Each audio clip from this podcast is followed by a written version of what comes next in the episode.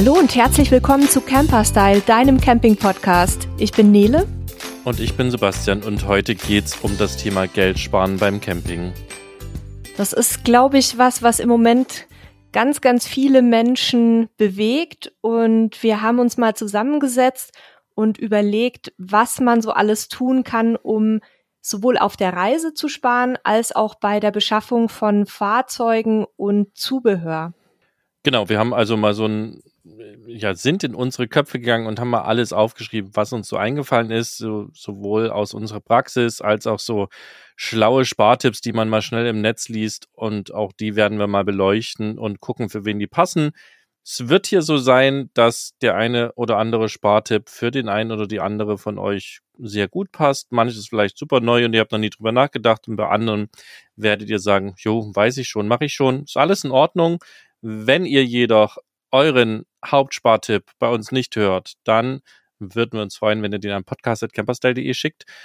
Gerne könnt ihr auch dazu schreiben, ob wir euren Namen nennen sollen und dann veröffentlichen wir den auch in einer der nächsten Podcast-Folgen. Wir werden ein bisschen sammeln und mal gucken, was vielleicht von eurer Seite noch so an Spartipps rüberkommt. Aber ich würde sagen, nicht lang schnacken, wir fangen mal direkt an. Ja, also Planung ist ja was, was eigentlich, glaube ich, bei uns beiden manchmal nicht so gut funktioniert. Bei uns zum Beispiel ist der Halil eher so derjenige, der dann Routen ausarbeitet und sich da im Vorab äh, Gedanken macht. Aber es kann natürlich viel Geld sparen, wenn man da so ein bisschen klug vorgeht und zum Beispiel vorab mal checkt, ähm, ja, wenn ich zum Beispiel nach Italien fahre oder nach Frankreich oder nach Spanien, welche Strecken sind denn dort von Maut- oder Vignettenpflicht betroffen und äh, mir das mal ausrechnen lasse und dann gegebenenfalls halt auf mautfreie Strecken ausweiche. Das dauert dann meistens ein bisschen länger. Mit Gespann ist es auch teilweise ein ziemliches Geschuckel und Gewackel, weil man da gerade in Frankreich beispielsweise durch ganz viele Kreisverkehre über die Dörfer fahren muss. Aber wer genug Zeit mitbringt, für den kann sich das durchaus lohnen, weil man eben auch ganz tolle Routen kennenlernt dadurch. Ja, es ist in der Praxis tatsächlich nicht immer, aber häufig so, dass man gespartes Geld unter Umständen mit äh, weniger Komfort erkauft oder auch längerer Dauer zum Beispiel. So, das, das kann man eigentlich fürs Fahren und gerade mit Mautfrei ganz gut auf den Punkt bringen. Ja, kann ich absolut so teilen. Und bei uns war es tatsächlich auch schon zweimal so, dass wir die gesparte Maut von der Autobahn dann über ähm, über Tickets für Geschwindigkeitsübertretungen wieder eingebüßt haben. Das ist vor allem tatsächlich in Frankreich ziemlich kritisch, weil man dort schon für ein, zwei kmh zu viel richtig äh, viel Geld bezahlt. Bei uns waren das damals, glaube ich, um die 70 Euro für zwei kmh drüber. Und man sieht die Blitzer halt nicht unbedingt immer. Und selbst wenn man sehr vorausschauend und vorsichtig und, und auch langsam fährt, kann das passieren. Also es lohnt sich nicht immer. Aber wie gesagt, ähm, theoretisch kann man dadurch eine ganze Menge Geld sparen. Also um da auch mal konkrete Zahlen zu nennen, wir versuchen das so gut wie es geht. Manche Sachen äh, finden wir zwar sinnvoll, äh, machen sie aber, nutzen sie aber selber nicht. Aber hier zum Beispiel kann ich dazu sagen, wenn ihr von äh, Deutschland nach Spanien unterwegs seid und tatsächlich die mautfreien Straßen meidet, vor allen Dingen in Frankreich die Autobahn und auch ein Teil der spanischen Mautautobahn, dann können das durchaus 200 bis 300 Euro sein, die ihr Minimum spart mit einem Camper. Es kann variieren, je nachdem, wo ihr langfahrt. Und auch da der Hinweis zum Beispiel, so die klassische Transitstrecke Deutschland-Portugal ähm, führt ja durch Frankreich und durch Spanien und so die die ja meistgefahrene Strecke führt euch über Bordeaux und dann runter Richtung San Sebastian äh, über die spanisch-französische Grenze. Und zum Beispiel dieses Gebiet zwischen Bordeaux und San Sebastian, das fahren wir immer Autobahn, obwohl das bestimmt 20, 30 Euro kostet, gebt mir das gerne aus, weil die Alternative ist eine absolut schlimme Bundesstraße mit fünf Millionen Kreisverkehren, wenn es nicht sogar sechs Millionen Kreisverkehre sind. Und äh, wenn wir es da also eilig haben, dann zahle ich da lieber 20, 30 Euro Maut, als mir quasi dieses äh, Kreisverkehr durchfahren anzutun, was ja wirklich mit Gespann oder auch mit dem Wohnwagen, äh, mit dem Wohnmobil super nervig ist. Also da musst du ein bisschen gucken, aber der Rest der Strecke lässt sich zum Beispiel in großen Teilen sehr gut mautfrei fahren. Was man da auch immer bedenken muss, und das ist auch dann gleich unser nächster Punkt, ist das Thema Spritverbrauch. Wenn ich jetzt mit 80 gemütlich auf der Autobahn dahin zuckel, werde ich wahrscheinlich weniger Sprit verbrauchen als über die Dörfer mit ähm, Bremsen, beschleunigen, Bremsen, beschleunigen, ähm, an Ampeln stehen und so weiter. Also da müsst ihr einfach auch mal gucken, ähm, vielleicht auch mal die Alternative ausprobieren, ob das für euch so passt. Wir haben festgestellt, dass wir meistens besser dran sind, wenn wir halt so ganz entspannt ähm, über die Autobahn wackeln.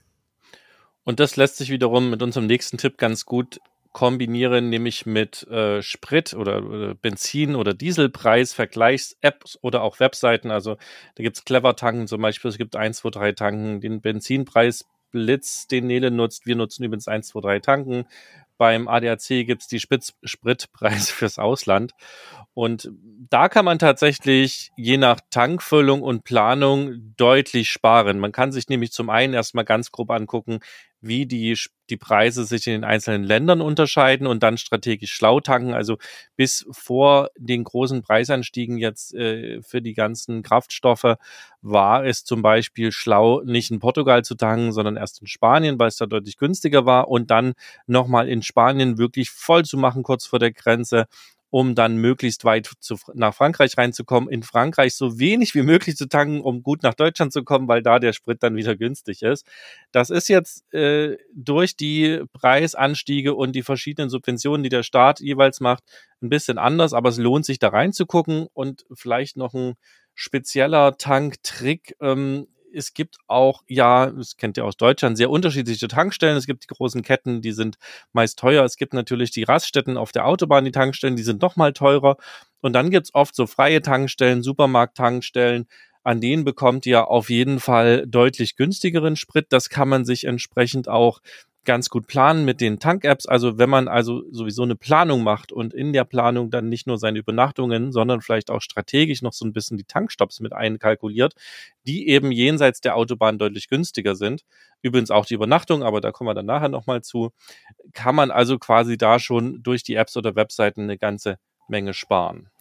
Und ein weiterer wichtiger Punkt aus meiner Sicht ist, äh, den man auch im Vorfeld vorbereiten kann, einfach mal ins Wohnmobil oder in den Wohnwagen reinzugucken und zu schauen, ob wirklich alles, was man da über die Jahre so reingescheffelt hat, mit muss in den nächsten Urlaub. Denn natürlich ist auch jedes Kilogramm wieder ein Faktor, ähm, der das dann wieder mehr Sprit verbraucht am Ende. Also da einfach großzügig ausmisten, denn die Erfahrung hat ja gezeigt, dass man das meiste unterwegs sowieso nicht braucht, was sich da so alles angesammelt hat. Ja, und auch die Reisegeschwindigkeit, nee, da hat's ja vorhin schon so ein bisschen angekündigt, spielt auch eine Rolle. Je langsamer ich fahre, desto mehr kann ich sparen, gilt generell. Man muss immer gucken, wie sehr einem das Spaß macht. Ähm, aber klar, wer schneller fährt, verbraucht mehr Sprit. Und da kann man auf jeden Fall auch den einen oder anderen Euro noch sparen. Gerade wenn man in den oberen Drehzahlbereichen dann fährt mit seinem Motor, dann sind die häufig doch relativ durstig. Und wir haben tatsächlich festgestellt, ähm, dass der Unterschied in der Reisezeit und in der Reisedauer gar nicht so erheblich ist, ob man jetzt 80 oder 100 oder 120 fährt. Denn also bei uns zumindest ist es so, je schneller man unterwegs ist, desto stärker wird auch die Konzentration beansprucht. Das heißt, man braucht mehr Pausen und natürlich äh, muss vielleicht auch einmal öfter tanken und die ja, Minuten, die man da weggespart hat durch die höhere Geschwindigkeit, die ja, werden dann da wieder ausgeglichen in aller Regel. Und man kommt halt auch viel entspannter an. Bei uns war es keine freie Entscheidung. Wir durften mit unserem letzten Gespann nur noch 80 fahren. Ähm, ehrlicherweise muss man sagen, dass wir auch häufig so mit um die 90 unterwegs waren aber man ist auf jeden Fall entspannter so, als wenn man sich immer so stark dann auch aufs Überholen konzentrieren muss und, und gucken, dass hinten äh, nichts wackelt und sich aufschaukelt. Und ja, da ist dann der erste Urlaubstag auch schon viel relaxter. Ja, ansonsten letzter Tanktrick noch, auch wenn es kein großer Trick ist und aus meiner Sicht sich selten lohnt. Es gibt spezielle Kreditkarten, die Tankrabatte anbieten ähm, oder eben auch Cashback anbieten. Also Cashback bedeutet, ihr kauft etwas und bekommt dann einen bestimmten Prozentsatz wieder zurück. Das ist meistens im 0, irgendwas Bereich bis 1 Prozent. Und hier sei gesagt, es gibt eine Kreditkarte vom ADAC, da gibt's bis zu zwei Prozent äh, sozusagen zurück. Da muss man aber meistens ein kostenpflichtiges Paket noch dazu buchen. Da muss man also wirklich genau rechnen, ob sich das lohnt.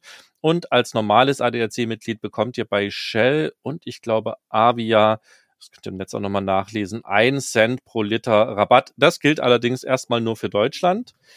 Ähm, die Cashback-Geschichten unter Umständen auch im Ausland, das muss man gucken. Und dann gibt's auch noch von BMW eine Amex-Kreditkarte äh, und auch noch eine von Santander. Da bekommt man 1% Tankrabatt und nicht zu vergessen die Payback-Geschichten, also entweder, äh, ich glaube, Aral ist angeschlossen ans Payback-System, ja. dort eben Punkte sammeln und dann, äh, die sind ja Geld wert. Das ist natürlich auch wieder, ihr bekommt ich, ach, ich weiß gar nicht, ob man sich Geld auszahlen lassen kann, aber zumindest kann man es in Prämien tauschen. Aber wenn man die nicht braucht, hat sich natürlich auch wieder nicht gelohnt. Also man kann sich hier viel sehr schön rechnen. Ähm, letzten Endes sind halt wirklich nur die Cashback-Geschichten, wo es wirklich wieder Geld zurückkommt, sinnvoll. Und letzter Punkt, bevor Nele gleich noch dazu was sagen kann, es gibt auch von Amazon zum Beispiel eine Kreditkarte, die, äh, wo man Punkte bekommt, die man äh, dann quasi gegen Produkte wieder gegenrechnen kann, wie so eine Gutschrift. Also auch so eine Geschichten gibt es. Könnt ihr mal gucken, vielleicht habt ihr eine Kreditkarte, die genau sowas hat und dann äh, könnt ihr das natürlich auch gezielt einsetzen beim Tanken. Übrigens ist Kreditkarte für uns das absolute Mittel der Wahl beim Bezahlen weil die Zahlungen sind für uns absolut sicher. Also selbst wenn die Karte jemand missbraucht, also wenn wir sie nicht jemandem geschenkt haben, gesagt haben, macht damit Unheil, dann ist das alles versichert, wir bekommen unsere Kohle zurück, wenn da irgendwo was passiert. Und ähm, ja, man ist halt immer auch unterwegs liquide, weil man eben einen Kreditrahmen hat. Also das nur am Rande. Ja, ganz kurz nochmal zu den Payback-Punkten. Man kann die sich tatsächlich ähm, als Gutschein quasi auszahlen lassen und dann für Einkäufe bei Rewe und so weiter nutzen und ich glaube auch bei DM. Also das muss man natürlich auch wollen. Nicht jeder möchte, dass dann jeder Einkauf irgendwie von einem großen Unternehmen zurückverfolgt werden kann. Man wird immer durchschaubarer und immer gläserner. Aber bei mir ist es so, wir nutzen die und ich ähm, denke, man ist sowieso durch die ganzen Aktivitäten im Netz schon äh, ja völlig offengelegt. Von daher kommt es dann wahrscheinlich auf die Payback-Punkte auch nicht mehr an. Ja, dann ist es ja tatsächlich wie Bargeld. Spannend. Ja, und zum Thema Kreditkarte vielleicht noch ein Tipp, wenn ihr eine Kreditkarte abschließt, dann achtet doch darauf, dass ihr eine findet, die ähm, also abgesehen jetzt von, von dem Wechselkurs, den ihr für ausländische Währungen dort angeboten bekommt, nicht unbedingt dann auch noch eine, äh, sagt man da, Kommission nimmt, also Gebühren nimmt für jede Zahlung. Auslandseinsatzentgelt. Ja, genau, du hast es voll drauf.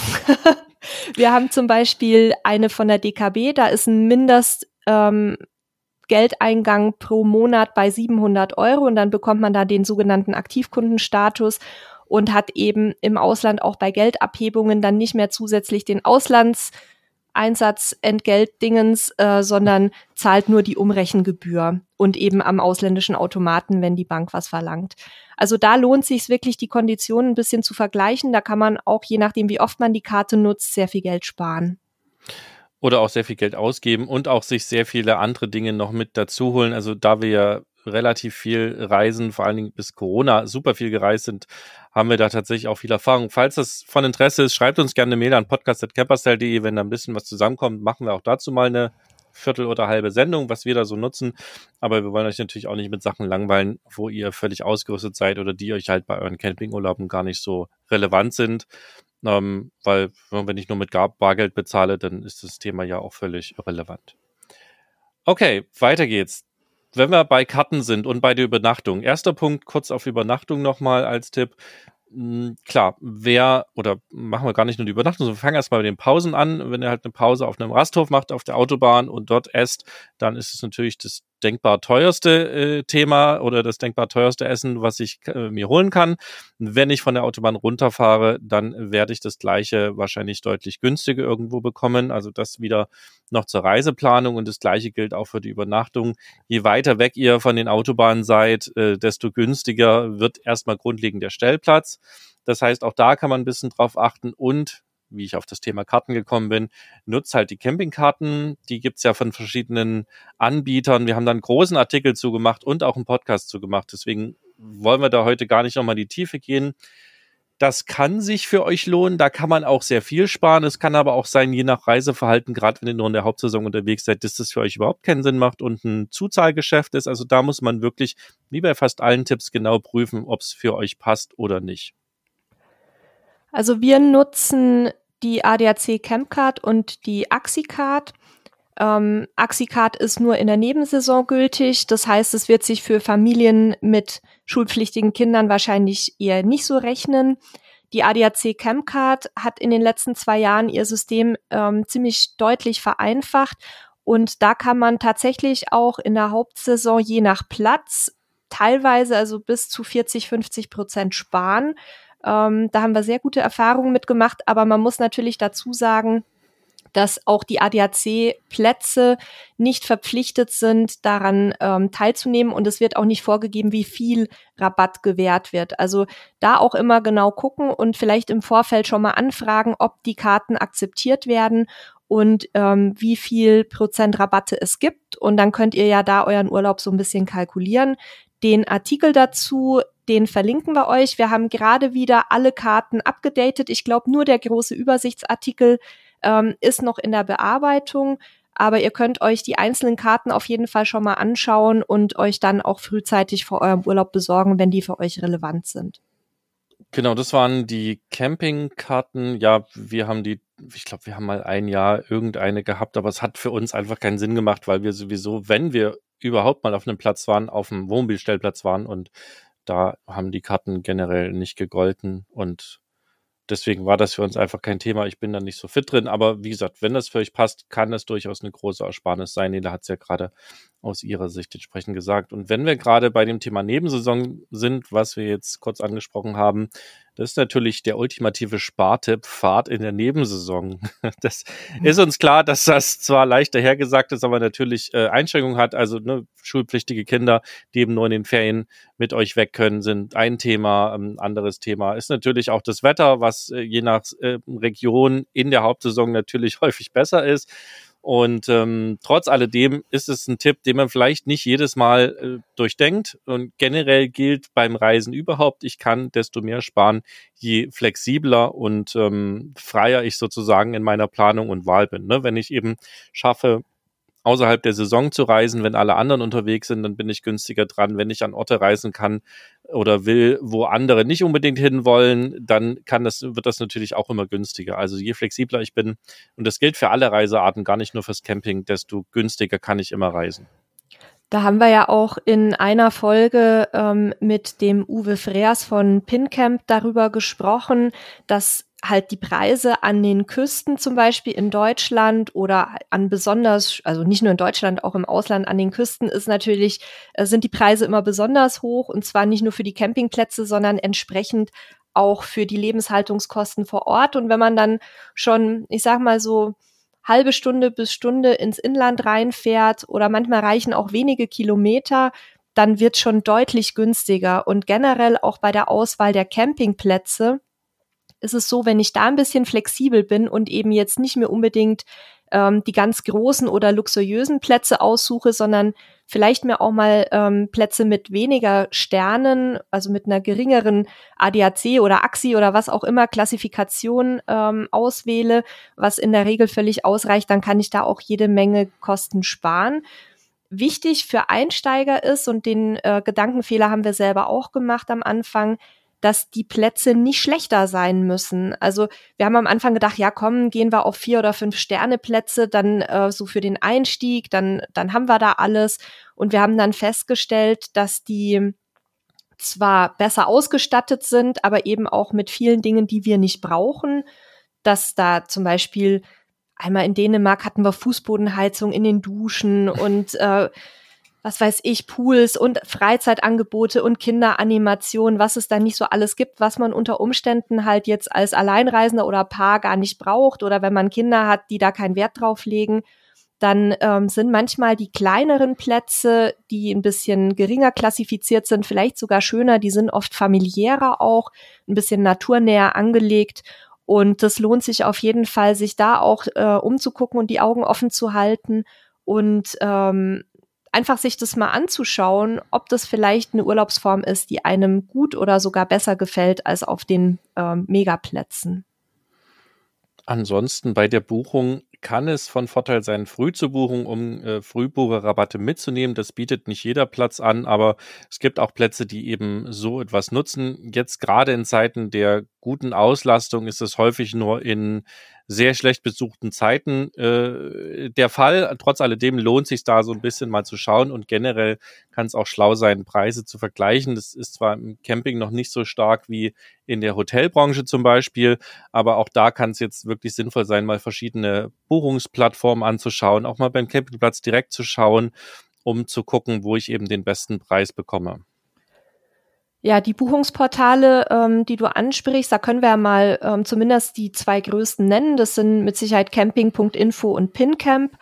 Ähm, da suchen wir selber auch. Da kann man dann auch sich äh, Bewertungen der Nutzer, also echter Gäste durchlesen, um da so ein bisschen schlauer zu werden, ob das ein Platz ist, der zu einem passt. Zu diesem Thema haben wir auch eine eigene Folge gemacht und auch einen Artikel, wie man solche Bewertungen liest was dahinter steckt und wie man da vielleicht auch inhaltlich vergleichen kann, eben nicht nur die Preise. Und ähm, was mir noch einfällt zu dem Thema, was wir gerne machen, ist, dass wir gerade auf kleineren Plätzen auch mal nachfragen, ob die eine Dauercamper-Pauschale haben. Wir haben festgestellt, dass sich teilweise schon ab zehn Tagen eine Monatspauschale lohnen kann kann mit großen Ausrufezeichen. Das ist natürlich nicht immer der Fall, je nach Lage und Art des Platzes. Aber so, wenn man 10, 14 Tage am selben Platz bleibt, dann kann, wie gesagt, so eine Monatspauschale schon deutlich günstiger sein, als wenn man nach Tagen abrechnet. Genau, das ist ja auch für die Campingplätze spannend, die Leute lieber länger da zu haben.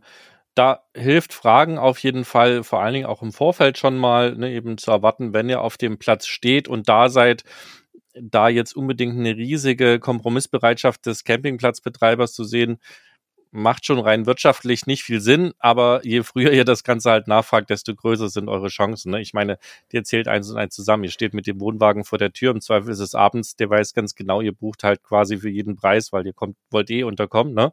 Ähm, deswegen, je weiter vorab ihr das macht, desto besser ist natürlich da auch eure Chance, irgendwas ähm, noch für euch rauszuholen. Ja, und gerade auch im Süden gibt's häufig, so zum Beispiel in Spanien haben wir das schon genutzt, ganz günstige Überwinterungspauschalen, ähm, wenn man ein bisschen länger bleiben möchte. Also auch da einfach nachfragen, die sind nämlich nicht immer ausgeschrieben in der Preisliste. Genau, also das, das haben wir auch schon festgestellt, dass es äh, viele Dinge gibt, die dann gar nicht so irgendwo stehen, die man halt wirklich erfragen kann, weil es eben für die normalen Standardgäste meistens sowieso nicht passt. Ansonsten achtet auch ein bisschen auf die Zusatzkosten, also gerade zum Beispiel Dinge wie Duschen, äh, Warmduschen, Kurtaxe und vor allen Dingen auch mittlerweile Strom sind Dinge, die sehr schnell sehr, sehr teuer werden können. Da haben wir jetzt gleich noch so ein paar Einzeltipps dazu. Generell einmal äh, gerade beim Thema Duschen. Ähm, da könnt ihr natürlich, je nachdem, was ihr für ein Fahrzeug habt, auch einfach im eigenen Fahrzeug duschen. Ne? Ihr könnt entweder die Duschen nutzen, wenn die aber besonders teuer sind und ihr seid mit dem Wohnmobil da oder mit dem Wohnwagen mit Bad, dann nutzt doch einfach euer eigenes Fahrzeug. Das Einzige, was dem Sparen da noch im, Wegen, im Weg stehen würde, ist, wenn Frischwasser auffüllen oder auch Abwasser entsorgen besonders teuer sind. Das muss man einfach mal gucken. Aber häufig ist es ja auf den Campingplätzen so, dass ich Frischwasser und Abwasser kostenlos äh, ein- und ausfüllen kann. Und demzufolge kostet quasi das Duschen im eigenen Fahrzeug nichts, außer der Reinigung vielleicht danach. Und äh, die Fahrzeuge sind ja auch letztendlich dafür gemacht, dass man das Badezimmer nutzen kann. Ist vielleicht nicht so komfortabel, weil es kleiner ist, aber auch da lässt sich auf jeden Fall Geld sparen. Ja, da zum Thema Preisvergleiche, da muss ich aus Erfahrung sagen, dass das manchmal gar nicht so einfach ist, weil die Campingplätze oft ganz unterschiedliche Arten haben, ihre Preise auszuweisen und zu kalkulieren.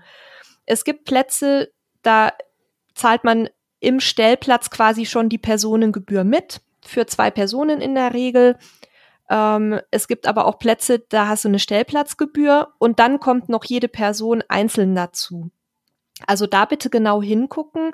Da ähm, haben wir auch ganz viele Fragen in unserer Einsteigergruppe bei Facebook zu dem Thema, weil die Leute teilweise mit äh, diesen Listen gar nicht so gut klarkommen. Ähm, du hattest schon erwähnt, extra Kosten für Duschen und warmes Wasser, zum Beispiel auch beim Spülen haben wir schon, ähm, mussten wir schon Münzen kaufen und extra dafür bezahlen. Ähm, dann wenn du mit Wohnwagengespann unterwegs bist, dann hast du, hast du auch häufig auf Campingplätzen eine Zusatzgebühr, wenn das Zugfahrzeug mit auf der Parzelle parken soll, also mit auf dem Campingplatz und nicht irgendwo vor der Schranke. Und ähm, ein ganz wichtiges Thema sind natürlich Kinder und Haustiere auch. Kinder sind häufig bis zu einem gewissen Alter kostenlos, aber auch dieses Alter variiert sehr stark. Und die Gebühren, die dann anfallen für, ich sage jetzt mal ab 13 oder ab 15, die schwanken dann auch. Also je nachdem, mit wie vielen Kindern in welchen Altersgruppen ihr unterwegs seid, ähm, solltet ihr da auch einen genauen Blick drauf werfen, dass sich das dann für euch lohnt. Und bei Hunden gibt's wirklich alles zwischen kostenlos und mehr Kosten als für ein Kind. Ähm, es einen Campingplatz habe ich mal gesehen, da kostete der Hund 12 Euro am Tag. Das heißt dann natürlich auch, dass Hunde dort nicht willkommen sind. Ähm, so die normale Gebühr, würde ich mal sagen, im Schnitt irgendwas zwischen 2,50 und 5 bis 6 Euro. Da muss halt jeder selber dann entscheiden, ob ähm, das Ganze, ja, also ob es einem das wert ist sozusagen. Ähm, es heißt auch nicht, dass wenn für einen Hund eine Gebühr verlangt wird, dass dann auch entsprechende Angebote vor Ort wie Kotbeutelspender und vielleicht sogar irgendwie eine Auslaufwiese vorhanden sind. Ähm, da muss man auch genau hingucken, ob Hunde eher geduldet oder wirklich willkommen sind. Aber dazu haben wir ja auch einen eigenen Beitrag gemacht, den können wir euch auch gerne nochmal in den Show Notes verlinken. Da ist das Ganze so ein bisschen aufgeschlüsselt. Ja, und auf Plätzen und unterwegs haben wir ja auch das Thema WLAN bzw. Internet, das äh, manchmal ein leidliches Thema ist, gerade die WLANs auf den Campingplätzen, die meistens eher schlecht als recht funktionieren und häufig auch noch teuer sind. Und da gibt's jetzt auch verschiedene Möglichkeiten, Geld zu sparen. Eine Möglichkeit ist zum Beispiel, da haben wir auch einen Artikel drüber gemacht, wie man WLAN zum Beispiel auf dem Campingplatz verstärken kann, dass man eben das WLAN mit seinem eigenen Router einfängt sozusagen und dann im Fahrzeug weiterverteilt und dann also nicht für jedes Gerät einen Voucher kaufen muss, sondern mit einem Voucher quasi alle Geräte versorgen kann. Auch da gibt's schlaue WLANs, die das äh, nicht mehr zulassen, aber bei den meisten wird es ganz gut funktionieren. Und zusätzlich hat man auch noch den Vorteil, dass das WLAN unter Umständen am Fahrzeug deutlich stabiler ist muss aber nicht immer funktionieren. Manchmal kann man auch ein kostenloses WLAN vielleicht vom Restaurant oder von einem irgendeinem anderen äh, Gebäude oder was auch immer auffangen mit einer entsprechenden Antenne. Das ist noch eine Möglichkeit. Und manchmal kann es auch einfach sinnvoller, schlauer und günstiger sein, das eigene Handy zu nutzen mit dem entsprechenden Vertrag oder Prepaid, was man hat, mit dem Datenvolumen. Selbst in Europa ist es ja mittlerweile dank Roaming mit, sagen wir mal, 99 Prozent der Angebote gar kein Problem dass ihr also quasi euren Datentarif auch dort benutzen könnt. Und dank eingebauter Hotspot-Funktionen könnt ihr ja sogar das WLAN dann oder den Mobilfunk vom Handy wiederum mit anderen Geräten teilen. Müsst ein bisschen aufs Datenvolumen achten. Ne, wenn das alle ist, wisst ihr wahrscheinlich selber, teils leidvoll. Dann wird's halt sehr langsam. Manchmal kann man noch Tagesbässe dazu buchen, wenn man mal einen Tag irgendwie die Urlaubsvideos hochladen möchte oder was auch immer. Und im europäischen Ausland kann es auch durchaus öfter sinnvoll sein, mal nach einer lokalen Prepaid-Karte zu schauen. Da haben wir auch für alle Länder oder für den Großteil der Länder eigene Artikel, die wir hier mal verlinken können. Da könnt ihr euch schlau machen, die updaten wir auch immer wieder, wo man dann teils für wenige Euro, manchmal auch für 20, 30, 40 Euro sehr viele Gigabyte bekommen kann. Hier in Spanien, hier in Portugal zum Beispiel gibt es mittlerweile drei Anbieter, die für 30 bis 40 Euro eine Flatrate anbieten. Also da habe ich dann 30 Tage lang für das Geld eine komplette Flatrate. Die ist abends sicherlich je nach Gebiet, wo ich bin, ein bisschen langsamer, weil dann alle im Netz sind. Ähm, aber das ist natürlich teilweise dann schon ein sehr geiles Angebot, was ich eben über die Campingplatz-WLANs nicht habe. Auch da die Einschränkung, wenn es halt keinen Mobilfunkempfang gibt, weil er eben ganz vorne nach der Düne am Strand steht, okay, dann ist das halt so. Dann müsst ihr sowieso gucken mit dem Internet. Ich möchte noch kurz äh, zwei Einwürfe machen. Zum einen, ja, wir haben zu sehr vielen Ländern äh, Artikel zum Thema Prepaid. Wir haben die aber noch nicht für dieses Jahr abgedatet. Also es kann sein, dass die Angebote und Kosten, die, da, die ihr da findet, nicht ganz aktuell sind. Wir sind da dran, aber das ist eine sehr, sehr mühsame Aufgabe, die mit sehr viel Rechercheaufwand verbunden ist und wir kommen da einfach teilweise nicht hinterher, weil sich da auch unheimlich viel tut. Aber generell könnt ihr euch mal einen Überblick über die Anbieter verschaffen und dann vielleicht auch noch mal ähm, aktuell bei den Anbietern nachgucken, ob was dabei ist, was sich für euch lohnt. Und in manchen Ländern haben wir es auch schon erlebt, dass es dort sogenannte ähm, Touristen-Prepaid-Karten gibt. Die sind extrem günstig. Wir hatten es zum Beispiel in Montenegro, ich glaube auch in Albanien, das weiß ich jetzt nicht mehr genau, auf jeden Fall auf dem Balkan ein paar Mal gehabt. Ähm, da bekommt man für ganz wenig Geld richtig gutes Datenvolumen. Da ist dann keine Telefonie und keine SMS dabei, sondern wirklich nur äh, die Daten. Aber wenn es eben rein ums Internet geht, dann ist es mit Sicherheit eine sehr gute Lösung. Und die andere Einschränkung, die ich machen wollte, weil du gerade gesagt hattest, kostenloses WLAN vom Restaurant einfangen. Da muss man natürlich immer so ein bisschen aufpassen, weil diese Netzwerke häufig nicht abgesichert sind. Auch darüber haben wir sehr ausführlich in einer eigenen Folge gesprochen. Da hat der Sebastian sehr gute Tipps gegeben. Ich kenne mich da nicht so gut mit aus, aber die könntet ihr euch dazu auch noch mal ähm, anhören. Da geht es eben darum, wie man WLAN auf dem Campingplatz sicher machen kann. Und was mir noch einfällt, es gibt auch in einigen Ländern in Europa nicht mehr ganz so weit verbreitet, weil es eigentlich durch das Net, durch die Netzneutralität nicht mehr erlaubt ist, aber das ein oder andere Land macht es. Es gibt so Social-Pässe und Videopässe. Das bedeutet, ihr habt halt dann so eine, so eine Prepaid-Karte, die ist, wie Nele gerade sagt, sehr günstig und dann kann man da noch Pässe dazu kaufen. Was ich ein Social Pass und der kostet dann, keine Ahnung, ich glaube in Neuseeland zum Beispiel, auch wenn das nicht mehr Europa ist, aber es gibt's auch hier in Portugal bei einigen Anbietern, äh, da zahlt man dann fünf Euro und dafür ist äh, alles, was man auf dem Handy, bei Facebook, bei Instagram, bei Snap, bei TikTok, in den ganzen sozialen Netzwerken macht, quasi mit inklusive. Ähm, das gibt's dann auch mit Musik, da ist dann Spotify und Apple Music und so weiter drin. Das gibt's für Video, da ist dann YouTube und andere Plattformen drin. Das ist in noch in einigen Ländern verfügbar. Ich denke, diese Angebote werden leider in Europa nach und nach, also was heißt leider? Zum einen schön, weil Netzneutralität ist wichtig, will ich jetzt gar nicht so sehr eingehen. Auf der anderen Seite natürlich aus reiner Konsumenten oberflächlicher, kurz betrachteter Sicht ist es sehr schade, weil das eben gute Angebote waren. Das kann aber auch noch durchaus spannend sein, wird aber tatsächlich, wie gesagt, immer weniger. Ähm, es kann sich aber lohnen, eben da auch sich ein bisschen im Vorfeld schlau zu machen. Ja, dann ähm, muss ich mal gerade auf unsere Liste gucken. Dann sind wir jetzt, glaube ich, mit der Technik und dem Internet soweit durch. Dann haben wir noch ein paar Tipps, was ihr vor Ort auf dem Campingplatz tun könnt, um beim Aufenthalt auch ein bisschen Geld zu sparen. Ähm, zum einen natürlich was auch für ähm, zu Hause gilt, saisonale Lebensmittel vor Ort kaufen. Da sind oft gerade im Süden auch die Unterschiede zwischen den äh, Kosten auf Märkten für Lebensmittel und Supermärkten sehr, sehr unterschiedlich. Also auf den Märkten deutlich günstiger, weil man eben direkt vom Erzeuger kaufen kann.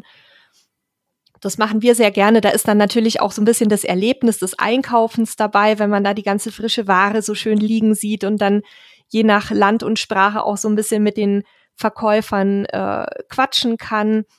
Aber was man definitiv sagen kann, ist, dass natürlich äh, so Einrichtungen wie äh, Kioske und Supermärkte auf dem Campingplatz immer deutlich teurer sind. Das ist auch klar. Die, die müssen dort die Lebensmittel beschaffen, die müssen die lagern, da fallen Kosten an.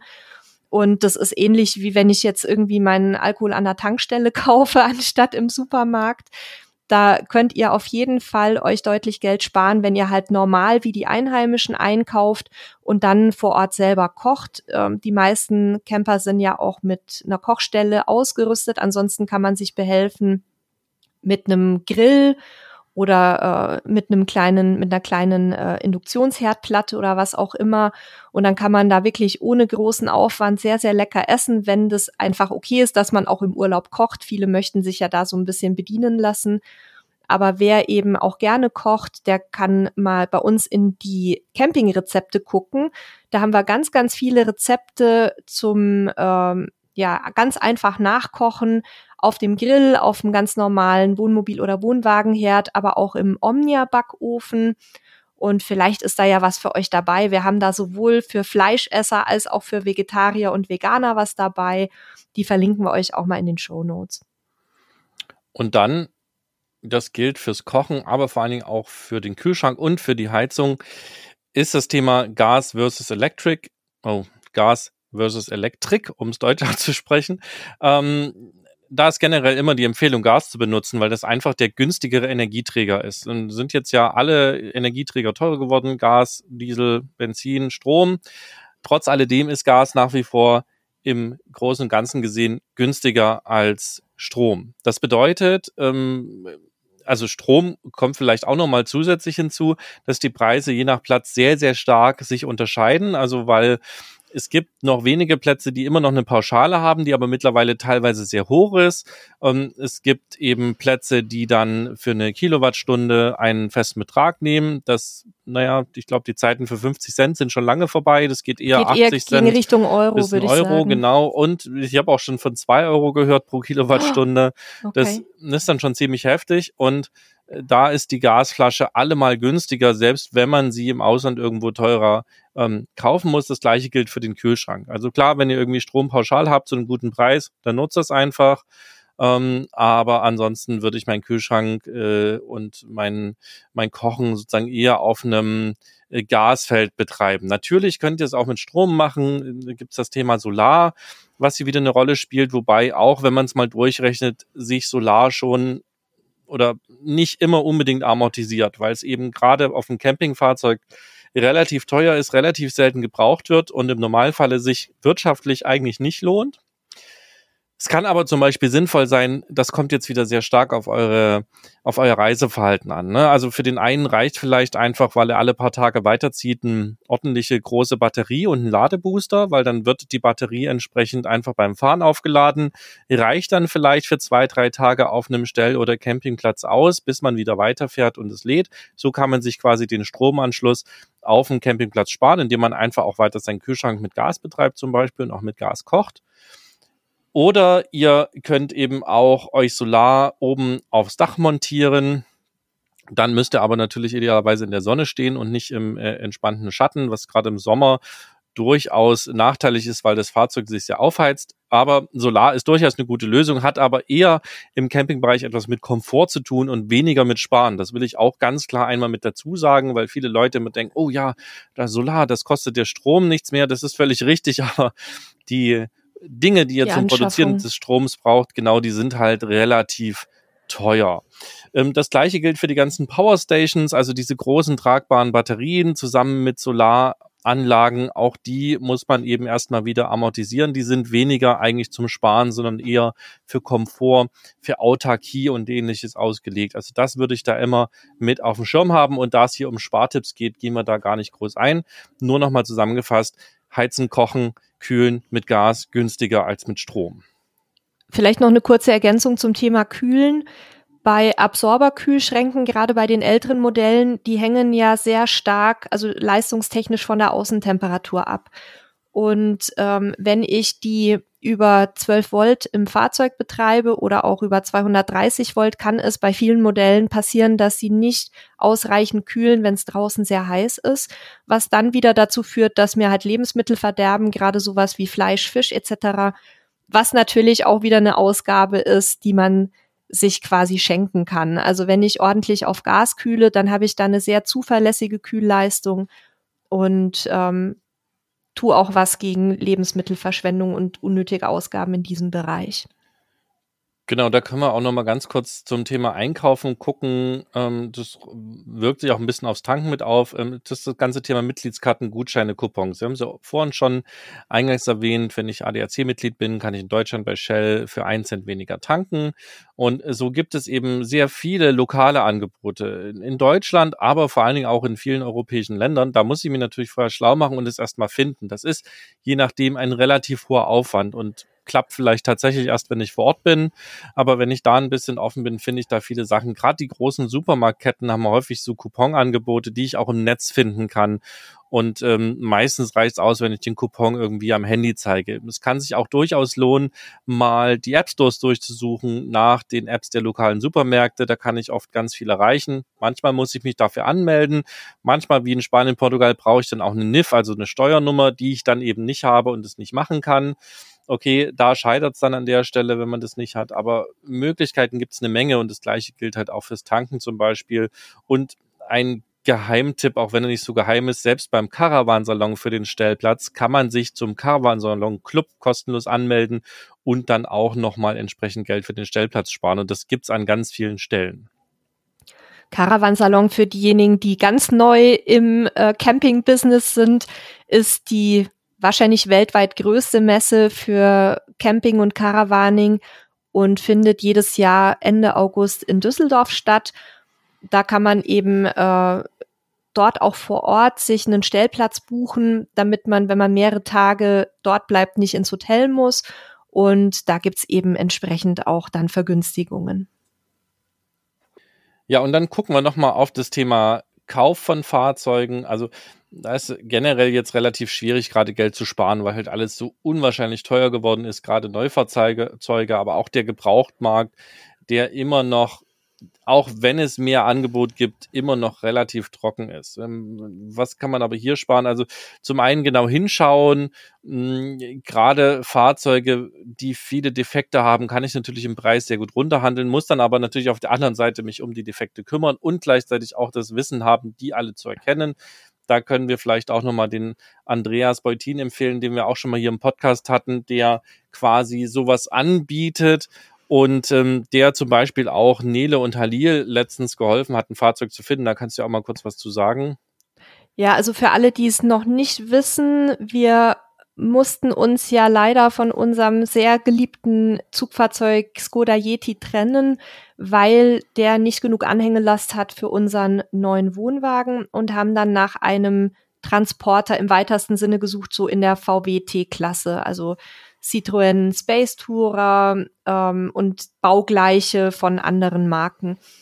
Und wir haben festgestellt, dass es wirklich war wie die Suche nach der Nadel im Heuhaufen. Also wir wollten was, was jetzt nicht schon 200.000 Kilometer runter hat, was einigermaßen gut erhalten ist, waren aber sehr flexibel ähm, bei anderen Dingen, also in der Ausstattung zum Beispiel. Da hatten wir keine großen Wünsche und trotzdem war es äh, ja eine Sache von Monaten, ähm, bis wir tatsächlich dann auch das gefunden haben, was wirklich zu uns passte. Und dafür hatten wir eben den Andreas Beutin gebucht von ähm, camperfindeservice.de. Das kann ich wirklich sehr empfehlen, ähm, dass da ein Fachmann mit hinzugezogen wird. Also es muss jetzt nicht der Andreas sein, sondern jemand vielleicht, den ihr auch kennt, der sich die Fahrzeuge mal genau anschaut und auch vergleicht.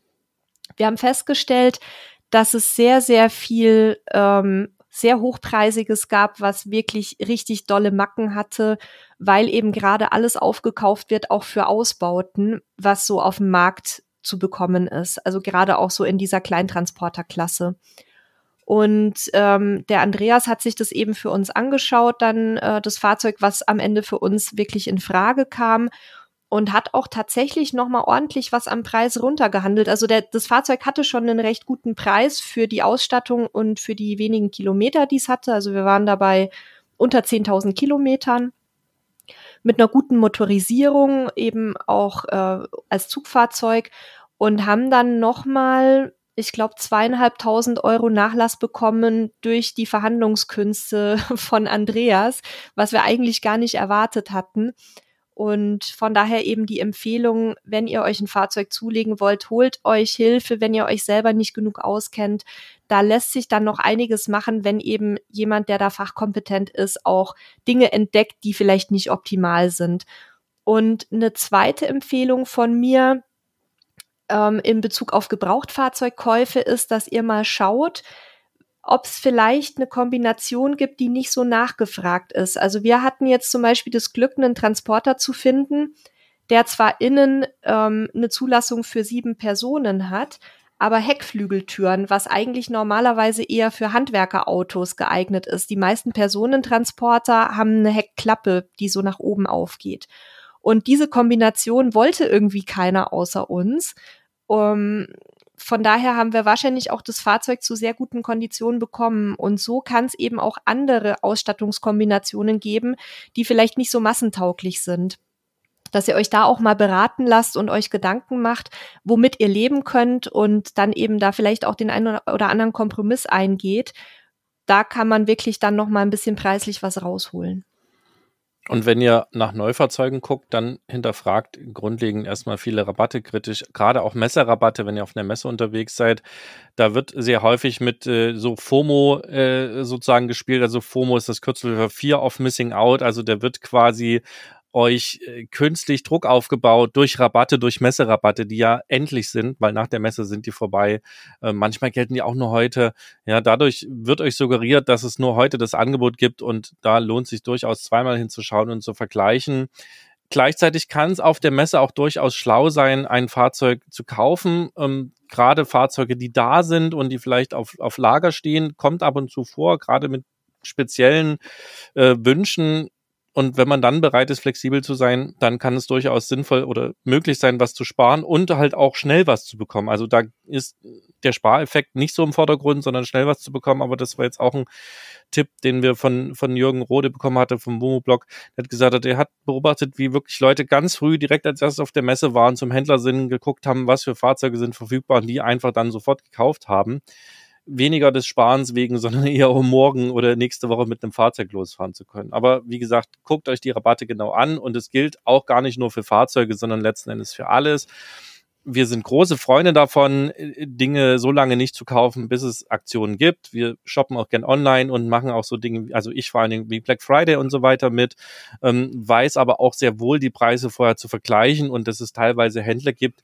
die eben vor so einem Angebot die Preise erstmal hochschrauben, um sie dann wieder zu senken und teilweise werden sie zur Aktion dann noch nicht mal auf den vorherigen Preis gesenkt, sondern sind sogar teurer. Das ist nicht generell so, aber je mehr man sich damit beschäftigt und auch Preise beobachtet und auch so ein bisschen die Emotionen rausnimmt und nicht so spontan kauft, was mir auch nicht immer gelingt, ne? Aber je weniger man sich da sozusagen von den Gefühlen leiten lässt, desto mehr kann man natürlich auch Schnäppchen machen bei Fahrzeugen, aber auch bei, bei Zubehör, äh, was ihr so braucht. Und letzter Punkt von meiner Seite noch dazu, asaisonal kaufen. Also das heißt, die, die Hängematte oder das auch das Fahrzeug nicht im Frühjahr kaufen, wenn es alle kaufen, oder die Hängematte im Frühjahr kaufen oder im Sommer, sondern eben im Winter, wenn oder im Herbst. Na, Herbst ist vielleicht auch ungünstig, weil da viele ihr Fahrzeug verkaufen, aber gerade im Winter ist zwar vielleicht das Angebot niedriger, aber eben auch die Preise niedriger, weil die Nachfrage niedriger ist. Also asaisonal zu kaufen ist auch ein guter Tipp.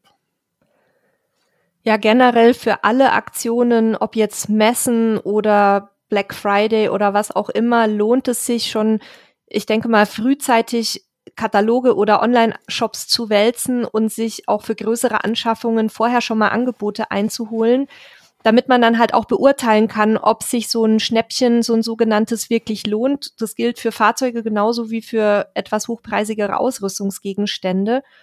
Und auf Messen rate ich den Leuten immer, geht hin und wisst nach Möglichkeit schon relativ genau, was ihr wollt, bevor ihr kauft. Wenn ich das noch nicht weiß und mich erstmal umgucken möchte, dann ist es auch wirklich ratsam, sich umzugucken und nicht quasi das dritte Fahrzeug zu nehmen, in dem man mal drin war. Wir haben da tatsächlich schon auch mit Leuten gesprochen, die auf Messen in irgendwas reingequatscht wurden, was eigentlich gar nicht ihr Wunsch war also die sind hingegangen, weil sie sich einen Wohnwagen kaufen wollten und sind mit einem Vertrag für einen Kastenwagen nach Hause gefahren. Das kann sein, dass es am Ende dann doch passt, aber ich glaube, dass es immer gut ist, sich im Vorfeld wirklich schlau zu machen, zu hinterfragen, was passt zu mir, was möchte ich und vielleicht dann ein bisschen Geduld zu haben und bis zur nächsten Messe zu warten. Der Caravansalon ist ja nicht die einzige Messe in Deutschland. Es gibt ja noch andere, wie zum Beispiel die CMT in Stuttgart oder auch in Leipzig ähm, gibt es eine relativ große Messe. Und vielleicht auch mal zu Hausmessen von ähm, Händlern oder Herstellern zu gehen und sich da mal ein bisschen die Fahrzeuge und die Ausrüstung genauer anzugucken. Da hat man meistens auch etwas mehr Ruhe als auf einer der großen Publikumsmessen. Und der letzte Tipp von mir noch, generell für nochmal die Reiseplanung und das, das, die Reisegebiet, je Süden, desto teuer. Das heißt, je südlicher ihr unterwegs seid, desto teurer wird's generell. Es ist nicht immer der Fall, es gibt Ausnahmen, aber es ist schon ein großes Thema und das gilt sowohl in Deutschland als auch auf Europa bezogen. Ähm, ist ja ganz klar, in die südlichen Bereiche wollen mehr Leute, weil da häufig die Sonne besser scheint. Ähm, auch da gibt's Ausnahmen, aber im, im Großen und Ganzen kann auch das eben bei der Auswahl des, des Gebietes und eben entsprechend bei den Preisen dann sich auswirken. Ja, auf meiner Liste steht kein Spartipp mehr. Ich hoffe, Auf da meiner war, schon. War es mit dabei, okay. Dann, ich habe äh, noch ein paar. Also lassen wir Nele mal mit ihren letzten Spartipps noch hier ja. euch weiterhelfen. Also vielleicht noch eine letzte Ergänzung zum Thema Messe. Was sich wirklich lohnen kann, ist Zubehör am letzten Messetag zu shoppen, ähm, weil da oft gerade so Kleinteile sehr günstig weggegeben werden, damit die Aussteller das nicht mehr mit nach Hause schleppen müssen, weil ja auch der Transport dann ein bisschen umständlich ist. Also da haben wir schon ein paar Mal zugeschlagen. Und zum Thema Fahrzeuge ähm, wäre mein Spartipp für nach der Saison, also wenn ihr selber nicht mehr reisen möchtet, dass ihr euch mal Gedanken darüber macht, ob ihr vielleicht euer Fahrzeug mit einem Saisonkennzeichen verseht oder das über den Winter in eine Ruheversicherung schickt zu beiden Themen haben wir einen eigenen Podcast gemacht mit einem Versicherungsexperten, der das genauer erklärt. Den verlinken wir euch auch, aber da könnt ihr eben Steuern und auch Versicherungsgebühren sparen. Äh, Versicherungsgebühren äh, sagt man dann nicht, ne? Versicherungsbeiträge sparen. Und ähm, je nach Fahrzeugtyp kann das ein durchaus ansehnlicher Betrag werden, der da zusammenkommt.